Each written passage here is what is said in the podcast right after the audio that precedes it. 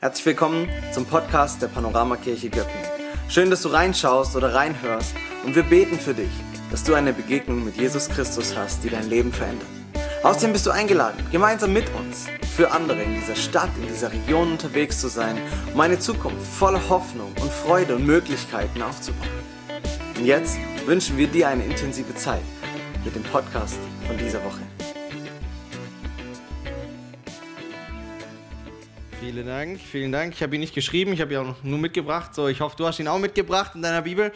Bevor wir starten, an der Stelle einfach nochmal ein fettes Danke für alle, die sich letztes Wochenende engagiert hatten. Ich meine, Lego-Tage, ihr habt den Gottesdienst vielleicht hier mitgekriegt, die Bude war voll, die Menschen saßen bis raus. Vielen Dank an das Team, das das möglich gemacht hat, die vielen Bauhelfer, die vielen Muffinbäcker, alle, die vorbereitet, nachbereitet haben, das Team vom Sonntag. Ähm, der Applaus gehört euch. Vielen, vielen Dank, dass ihr das möglich macht für unsere nächste Generation. Hier wird noch ein Kabel, das kriegen wir hin. Die Wochen vor Lego haben wir uns damit beschäftigt unter dem Titel Next. Hey, was heißt das und wie geht es eigentlich, Jesus nachzufolgen? Wie, wie können wir das machen? Das ist manchmal so abstrakt.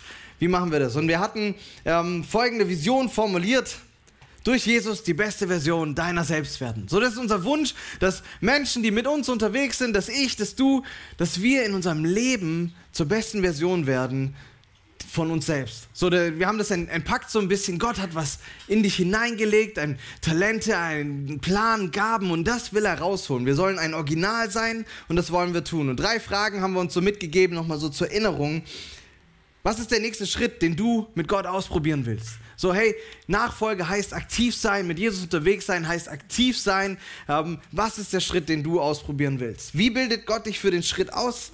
Und der, die dritte Frage, wie wird dieser Schritt sichtbar? Es ist nicht was im Elfenbeinturm und das passiert nur innerlich, es hat immer auch Auswirkungen. So, und diesen und nächsten Sonntag wollen wir das so ein bisschen nochmal konkreter machen. Wir gucken in den zweiten Teil von Gottes Bibliothek, dem Neuen Testament und da in diesen ersten Petrusbrief. So, Petrus falls du ihn nicht kennst, ich glaube, getroffen hat ihn niemand mehr, schon lange, lange tot, aber er war einer von den ganz engen Freunden von Jesus. So, er war richtig, richtig dicht dran, als Gott Mensch geworden ist, über diesen Planeten gelaufen ist.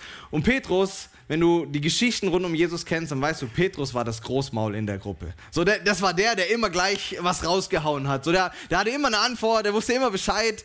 Und so hat er ganz, ganz viel richtig Tolles mit Jesus erlebt. Aber wer auch der, der am tiefsten ins Klo gegriffen hat. So, wenn du die Geschichten anguckst, also wenn es einer verdackelt hat, dann Petrus. So, und von ihm ist dieser Brief und von ihm wollen wir einen weiteren Aspekt lernen, was es heißt, eben durch Jesus die beste Version unserer selbst zu werden. So, wir haben euch eingeladen, im Newsletter den Brief schon mal zu lesen, weil da steckt natürlich viel, viel, viel mehr drin, als wir in zwei Sonntagen entfalten können. Aber wir wollen einfach ein paar Dinge rausgreifen. So, wenn du interessiert bist an Geschichte und so ein paar Rahmendaten brauchst zum Petrus, dann vielleicht noch zwei, drei Sachen.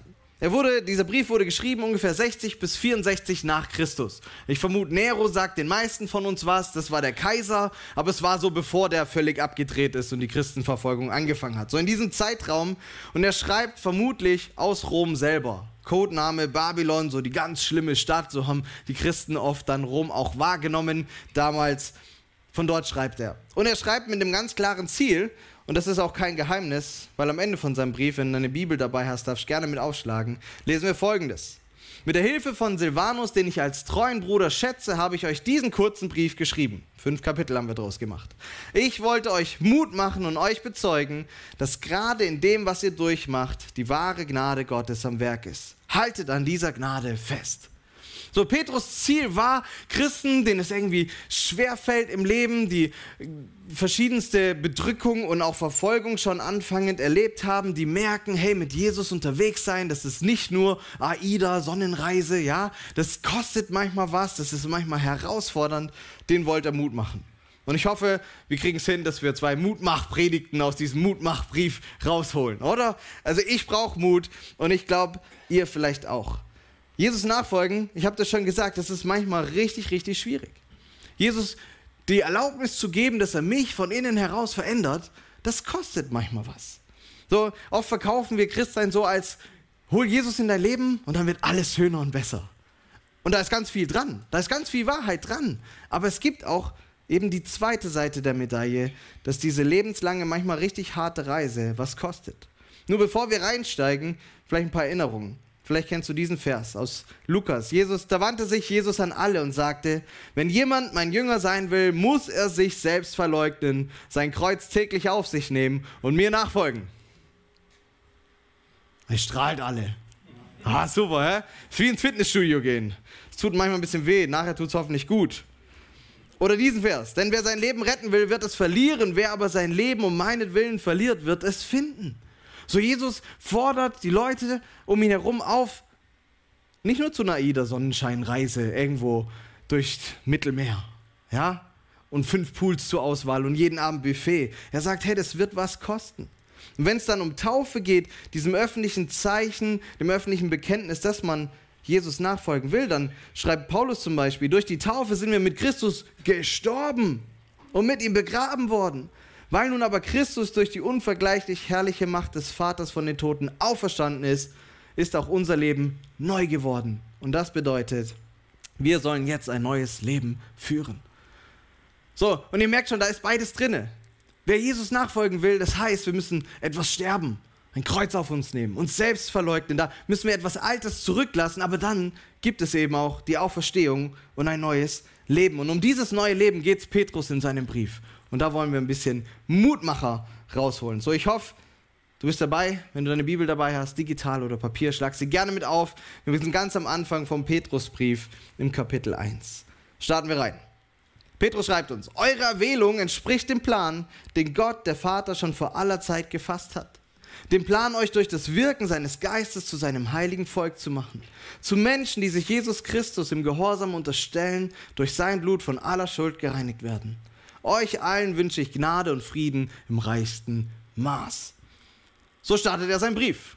Und da könnte man jetzt richtig viel, da könnte man eine ganze Serie draus machen. Wir bleiben mal bei dem ersten Wort, bei dem ersten, nicht Wort, bei dem ersten Teilsatz. Eure Erwählung erspricht dem Plan. Der erste Mutmacher, den ich uns heute mitbringen will, ist, du bist erwählt. Weißt du das? Ich bin heute Morgen aufgestanden in dem Bewusstsein, ich bin erwählt. Was heißt erwählt? Das heißt, Gott wollte dich in seinem Team haben. So, es ist richtig cool, wenn dich jemand dabei haben will, oder? So, ich lieb's und du vielleicht auch. Eine Einladung zu einem Geburtstag. Du weißt ja, man kann ja irgendwann realisieren wir, wir können nicht alle einladen, die wir gerne hätten. Und dann müssen wir diese schweren Entscheidungen treffen, wen laden wir ein oder feiern wir einfach ganz alleine. So, wir Erwachsene machen ja dann manchmal so Sachen. Gell? Aber es ist schön, wenn jemand kommt und sagt, hey, ich will, dass du bei meinem Geburtstag dabei bist. Ich will dich dabei haben. Oder ihr erinnert euch vielleicht an dieses Hochgefühl in der Schule, wenn du ins Team gewählt wirst als einer der Ersten. So alle stehen in der Reihe beim Volleyball oder beim Fußball. Irgendwelche Leute müssen wählen und dann sagt, fällt die Wahl auf, du bist der. Und dann kommst du raus so, hey, hey, hey, ich bin der Erste. Und es gibt dir selbst, Selbstbewusstsein. Du weißt, hey, ich bin gewollt auf dem Feld. Ich soll mitspielen. Ich darf hier meinen Beitrag dazu bringen. Das, das gibt uns richtig Identität. Und mies ist, wenn man es nicht wird. Aber toll ist, wenn man es wird. Oder wenn jemand kommt und dich zum Date einlädt. Ich würde dich heute Abend gern abholen. Ich habe einen tollen Tisch reserviert. Du sollst mit mir ein paar Abendstunden verbringen. Oder Nachmittag oder wann auch immer. Ist ja egal. Nicht so gut ist, wenn der Krankenwagen dich erwählt. Dann ist irgendwas schief. Die erste, der erste Mutmacher ist, wir sind erwählt. Leute, wir sind von Gott gewollt in seinem Team. Ich weiß nicht, ob du das, das realisierst. So, Geburtstag ist nett. Team ist auch cool. Ja, oder ein Date zu haben. Aber jetzt stell dir vor, mach dir das, mal dir das mal aus, der Herrscher des Universums, der König aller Könige, der, der Schöpfer, der liebende Vater, der will dich in seinem Team haben. Mir ist das nicht so oft bewusst, dass der Gott des Universums mich in seinem Team haben will. Obwohl er mich kennt, obwohl er weiß, was gestern war und die Woche davor und wie es mir heute geht und welche Herausforderungen auf mich kommen. Gott hat mich rausgesucht. Er hat dich rausgesucht. So, wenn es darum geht, Jesus nachzufolgen, dann ist das nicht so eine, so eine Situation, wo es darum geht, ich muss mich jetzt beweisen, damit ich in Gottes Team dabei sein kann, sondern er dreht es um und sagt, hey, egal wer du bist, egal wo du stehst, ich habe ein Ja zu dir. Ich will, dass du mein Date bist, meine, meine Geburtstagseinladung, mein Team, was auch immer du da einsetzen willst, das bei dir positive Emotionen auslöst. Gott will dich dabei haben. Und ich habe so einen Untermutmacher, 1.1, wir sind ja Deutsche, wir gliedern das. Er hat einen Plan. Hast du das gelesen? Wir haben gelesen, Eure Erwählung entspricht dem Plan, den Gott der Vater schon vor aller Zeit gefasst hat. Schon vor aller Zeit, schon bevor die ganze Geschichte mit Erde und Menschheit und sonst was losging, hatte Gott einen Plan, dass du dabei sein sollst. Er wollte dich in seinem Team haben. Er hat dich rausgesucht. Du warst nicht zufällig der letzte Dumme, der halt noch rumstand, damit man sein Team vollkriegt. Ja, er ist nicht über dich drüber gestolpert und dachte, ja gut, das heißt irgendwo, ich bin gnädiger Gott, dann nehmen wir dich halt auch mit. Sondern Gott hatte eine Idee für dein Leben und er hat dich ausgesucht vor aller Zeit. Manchmal frage ich mich, Gott, warum ich? Kennt ihr so Fragen? Warum ich? Warum hier? Warum jetzt? Ich meine, keiner von uns hatte in der Hand, dass er in diesem Zeitalter in Deutschland geboren wurde, oder? Oder nach Deutschland gekommen ist, oder wie auch immer. Hat keiner von uns in der Hand. Warum sind wir nicht alle im Mittelalter geboren worden? Warum jetzt? Warum hier? Warum nicht in Südamerika? Oder in Asien? Warum nicht? Die einzige Antwort, die wirklich Ruhe gibt, ist, weil Gott mich jetzt heute hier haben wollte. Und in den Zeiten, wo ich mich frage, macht das alles Sinn? Warum bin ich hier? Gott, wohin willst du? Da gibt mir das mega Frieden zu wissen, okay, hey, da gibt es einen Schöpfergott, der hat schon vor aller Zeit rausgesucht, dass ich am Start bin und dass ich in diesem Zeitalter in Deutschland unterwegs sein soll. Und es gäbe tausend andere Varianten, klar, aber er hat sich entschieden für mich hier, für dich heute hier. Und vielleicht lachst du über diese Methoden der, der, der Selbstmotivation. Aber mach das mal. Kannst du dich vor den Spiegel stellen, dir in die Augen gucken und dir ganz ehrlich sagen, mit reinem Herzen, hey, du bist gewollt, du bist erwählt, Gott wollte dich schon vor aller Zeit in seinem Team haben? Das ist die Wahrheit. Das ist eine mutmachende Wahrheit. Ich gehöre dazu. Weißt du, und dann können dir deine Eltern erzählen, was, was sie wollen. Dass du Wunschkind warst oder ein Unfall dann kann dann dein Chef erzählen, was er will, dass du voll ins Team passt und du bist der Spielentscheider oder wir sind so froh, wenn du endlich kündigst. Du kannst dich vergleichen mit anderen und gucken, ob du besser oder schlechter bist, nach welchen sinnlosen Maßstäben auch immer. Das erste und das letzte Wort über deinem Leben hat der Gott im Himmel, der Vater aller Menschen gesprochen. Er hat gesagt, ich will dich dabei haben. Du bist erwählt. Du gehörst in meinen Plan. Jesus nachfolgen heißt nicht zuallererst eine Latte von To-Dos abzuarbeiten oder so ein moralisches Lebensniveau zu erreichen, dass man halt besser ist als die meisten anderen oder so, nach welchen Maßstäben auch immer. Sondern das neue Leben mit Jesus beginnt damit, dass ich verstehe, Gott wollte mich, er hat mich ausgesucht, er hat ein Ja zu mir und das ist nicht abhängig von mir. Das stand, bevor irgendwer an mich gedacht hat. Eure schwäbische Begeisterung ist grandios. Grandios. Das ist wie im Stadion. So, Petrus führt das weiter aus im nächsten Vers. Ich weiß, ihr seid alle nur hochkonzentriert, gell? 1. Petrus 1, Vers 3. Da heißt es dann, gepriesen sei Gott, der Vater unseres Herrn Jesus Christus. In seinem großen Erbarmen hat er uns durch die Auferstehung Jesu Christi von den Toten ein neues Leben geschenkt. Wir sind von neuem geboren und haben jetzt eine sichere Hoffnung. Und da steckt wieder ganz viel drin. Wir packen einfach ein, zwei Sachen aus. Zweiter Mutmacher. Du hast ein neues Leben. Wenn dein Leben Jesus Christus gehört, dann hast du ein neues Leben. Das Alte ist vergangen. Und wir kennen alle die Situation, wo das Alte versucht, in unser Neues reinzufuschen, wo Erinnerungen wieder hochkommen, Sätze, die über uns gesagt wurden. Hey, mit Jesus Christus hat ein neues Leben begonnen. Und wir haben es gelesen, wegen seinem großen Erbarmen. Wir haben es geschenkt bekommen. Es ist unverdient. Und vermutlich kennst du die Geschichte ganz vom Anfang. Und ich versuche sie in jede meiner Predigten ganz kurz mit reinzupacken. Ganz am Anfang, wo, wo Gott und Mensch diese Geschichte gestartet haben, da war alles in perfekter Harmonie. In einer perfekten Welt. Und dann, was hat der Mensch gemacht? Er hat das Einzige gemacht, was verboten war. So Gott setzt ihn auf diese Welt und sagt, du darfst alles machen, eine Sache nicht. Und auf die steht die Todesstrafe. Das ist wie kleine Kinder. Was machen? Ja, kennen wir selber. Wir wissen genau, der Mensch hat es gemacht. Und Gott stand vor der Wahl zieht er das Todesurteil durch oder nicht. Und er hat einen anderen Weg beschritten. Er wurde Mensch und er starb anstelle des Menschen selber in Jesus Christus am Kreuz von Golgatha. Obwohl er nicht schuldig war, obwohl er diese Strafe nicht verdient hatte. Und dadurch ist ein neues Leben möglich. Ein, ein Leben frei von Schuld, frei von der Vergangenheit, frei von allem, was uns von ihm trennt. Wir haben gelesen durch das Blut von Jesus, durch das Leben, das er hingegeben hat. Petrus, er schreibt ein bisschen später genau dann darüber, ihr wisst doch, dass ihr freigekauft worden seid von dem sinn- und ziellosen Leben, das schon eure Vorfahren geführt hatten. Und ihr wisst, was der Preis für diesen Loskauf war.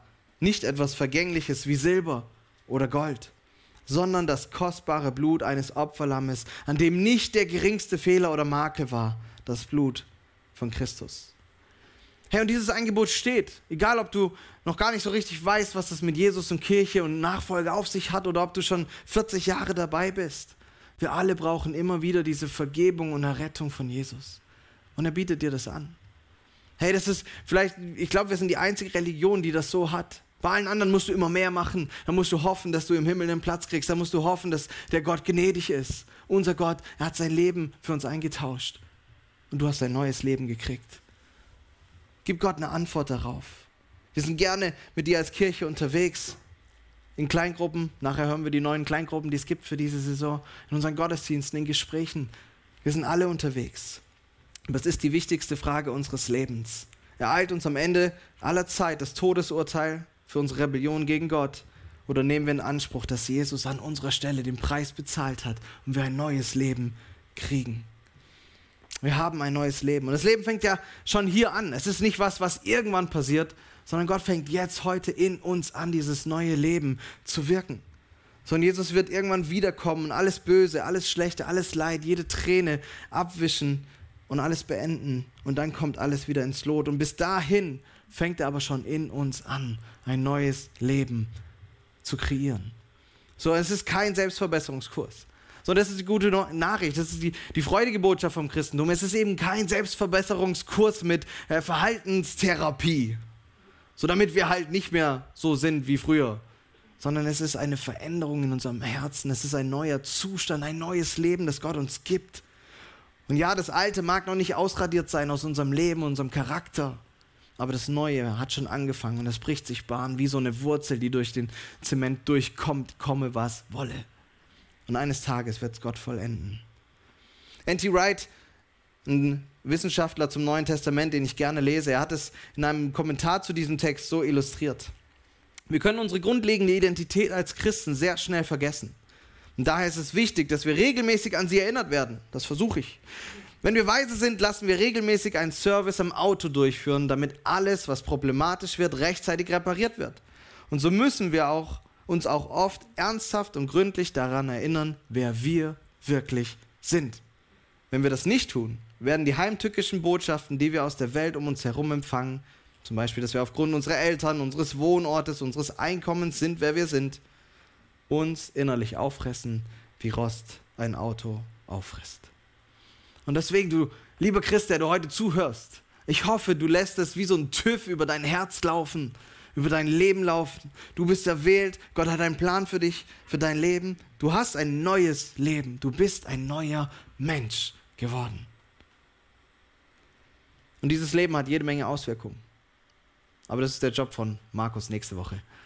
Die Auswirkungen, die Petrus auch aufführt, aufzugreifen. Aber eine Sache will ich rauspicken, weil sie so gut ist. 1. Petrus 1, Vers 3. Wir hatten es schon gelesen. Gepriesen sei Gott, der Vater unseres Herrn Jesus Christus. In seinem großen Erbarmen hat er uns durch die Auferstehung Jesu Christi von den Toten ein neues Leben geschenkt.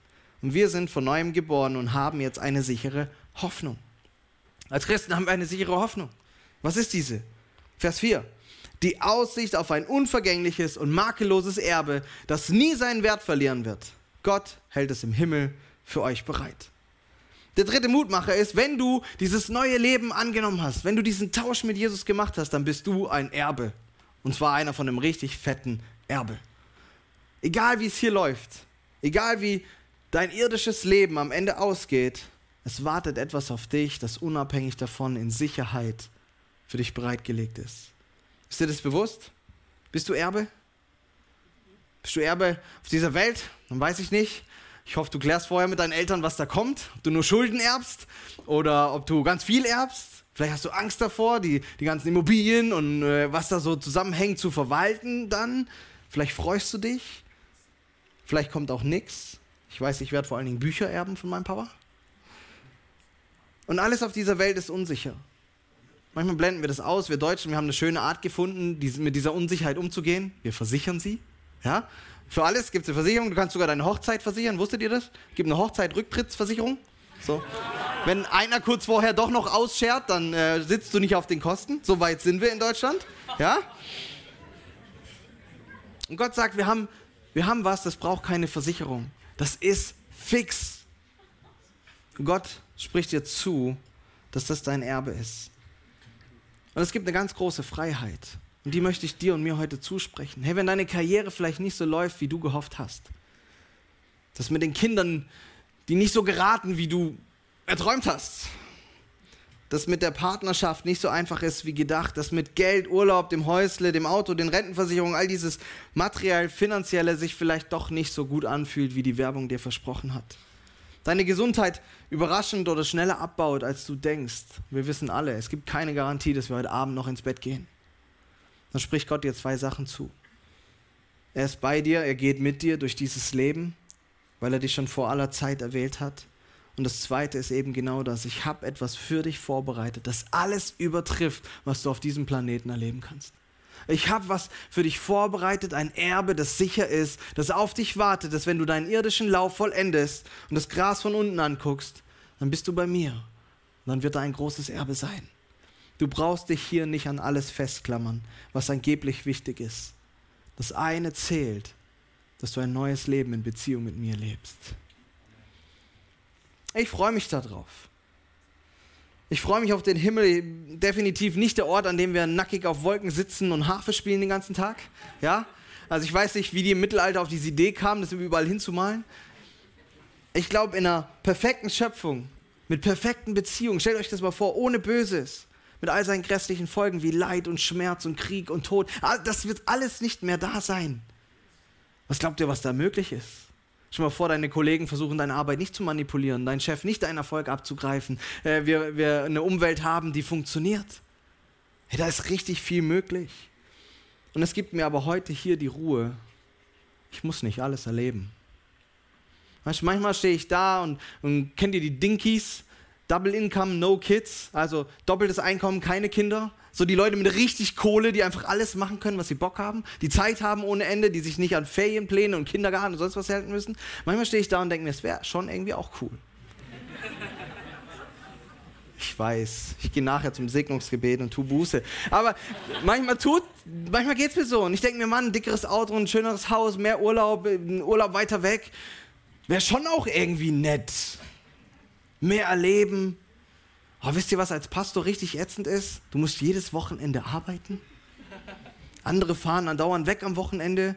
Ja, Pastor, wir können nur einmal im Monat kommen, sonst immer Skifahren, Familien. Äh, ja, gibt ja Leute, die die Wochenenden nutzen. Manchmal fällt mir das schwer und dann gibt mir das so viel Ruhe zu wissen, okay, hey, Gott hat mich ausgesucht, er hat mich hier hingestellt, er hat mich berufen, auch in diesen Job und er hat ein Erbe für mich. Egal, was ich hier nicht schaffe, nicht erlebe, gefühlt verpasse. Herr, im Himmel wartet so viel mehr auf mich, als was mir all das geben kann. Auf unserer Hochzeitsreise lagen wir irgendwann mit, mit richtig schönen Magen-Darm oder sowas irgendwo in Thailand im Hotel. Und dann denkst du dir auch, du hast so viel Kohle ausgegeben, die Reise deines Lebens. Und das Einzige, was du, naja, lassen wir es. Okay, ihr wisst, was ich meine. Und das zu wissen, hey, Gott hat mir ein neues Leben gegeben, eine neue Identität. Ich bin nicht abhängig von meiner Vergangenheit und in der Zukunft wartet so viel mehr auf mich als alles, was ich hier erleben kann. Das setzt mich frei, hier so viel zu leben, wie ich kann. Voll im Herzen dabei zu sein. Diese Einschränkungen zumindest halbwegs gut zu schultern und zu wissen, hey, Gott hat mich hier hingesetzt, als Papa, als Pastor, als Ehemann. Und ja, ich kann vielleicht nicht viermal im Jahr nach Dubai und sonst wohin reisen, aber das muss ich auch nicht, weil im Himmel wartet so viel mehr auf mich. Und es lohnt sich, jetzt hier die Berufung zu leben, die Gott uns gegeben hat. Im 1. Petrus 2, Vers 9 lesen wir dann von dieser neuen Identität nochmal. Ihr seid, ihr jedoch seid das von Gott erwählte Volk Ihr seid eine königliche Priesterschaft, eine heilige Nation, ein Volk, das ihm allein gehört und den Auftrag hat, seine großen Taten zu verkünden. Die Taten dessen, der euch aus der Finsternis in sein wunderbares Licht gerufen hat. Früher wart ihr nicht Gottes Volk, jetzt seid ihr Gottes Volk. Früher wusstet ihr nichts von seinem Erbarmen, jetzt hat er euch sein Erbarmen bewiesen. Herr, und ich glaube, das ist ein Riesenmutmacher. Und auch wenn es dich jetzt vielleicht äh, kein, kein To-Do gibt, hoffe ich, weil das war Ziel dieser Predigt, dich nicht rauszuschicken mit drei Dingen, die du tun sollst. Aber ich hoffe, es gibt dir so eine Reflexion nochmal. Es versichert dich, es ist so ein TÜV darüber, wer bin ich?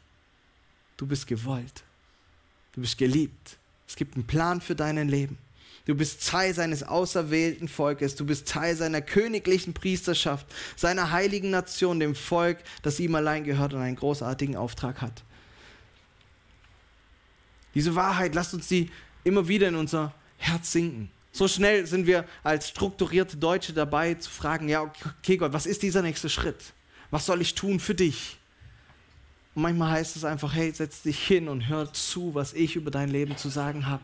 Es gibt einen Plan, du bist ausgewählt, ich habe dir ein Erbe vorbereitet, es wird richtig gut. Sei einfach in Beziehung mit mir. Frag mal nicht immer, was soll ich jetzt tun, sondern lass dir genügen, dass ich dabei bin. So, und jetzt kommt die, vielleicht doch die große Herausforderung für uns Schwaben. Ihr habt also allen Grund, euch zu freuen und zu jubeln. Auch wenn ihr jetzt nach Gottes Plan für eine kurze Zeit Prüfungen verschiedenster Art durchmachen müsst und manches Schwere erleidet. Hey Gott ist ein Gott, der nicht sagt, es wird alles happy, clappy, Friede, Freude, Eierkuchen. Aber er sagt, ich bin ein Gott, der mit dir geht und der dir Identität und der dir ein neues Leben zuspricht, wenn du dich auf mich einlässt. Wenn du dein Leben tauscht, dann darfst du das erleben. Und weil es uns schwerfällt, jetzt hier in Jubelstürme auszubrechen, das ist voll okay, haben wir ein schönes Lied über den König aller Könige, das wir ihm zusingen wollen. Und vielleicht ist es dein Moment, wo du einfach nochmal innerlich kurz innehältst und das klärst mit Gott. Das nochmal hörst von ihm. Ihm eine Antwort darauf gibst, vielleicht, wenn du merkst, hey, da, da habe ich doch wieder mein altes Leben rausgeholt. Da lebe ich ohne dich. Nochmal an dieses Kreuz zu gehen und zu sagen, Gott, es tut mir leid. Lass uns Leben tauschen. Ich möchte dein Kind sein. Ich möchte in deinem Plan leben. Ich lade dich ein, wenn du kannst und magst, aufzustehen. Ich bete und dann starten wir direkt in den Song. Jesus, ich danke dir dafür, dass du uns ansiehst und dass du so viel Liebe hast. Dass du einen Plan hast, dass du Mut machen willst für unser Leben. Dass du mit uns auch durch die schweren Zeiten gehst und dass du uns Identität zusprichst. Und ich bete für jeden Einzelnen von uns, dass wenn wir in den Spiegel gucken, dass nicht die Gedanken kommen, die Menschen über uns gesagt haben oder die Gedanken, die wir selber über uns sagen, die tödlich sind, sondern dass deine lebensspendende Wahrheit aus unserem Mund kommt, in unseren Kopf kommt, in unser Herz rutscht, dass wir geliebt sind, dass du einen Plan hast, dass du uns ausgesucht hast, dass du ein Erbe für uns hast und dass du uns ein neues Leben schenkst, das schon heute und hier anfängt. Und ich bete für mich und jeden, der das will, dass du dieses neue Leben Stück für Stück mehr durch deinen Heiligen Geist in uns realisierst. Jeden Tag ein bisschen mehr. Und dass aus dieser Identität, die wir in dir haben, alles erwächst, was wir auch tun sollen. Danke, dass du mit ganz viel Zuspruch startest und der Anspruch erst danach kommt und dass es nicht andersrum ist. Du bist der König aller Könige. Wir wollen dich ehren und preisen, auch mit diesem nächsten Lied. Amen.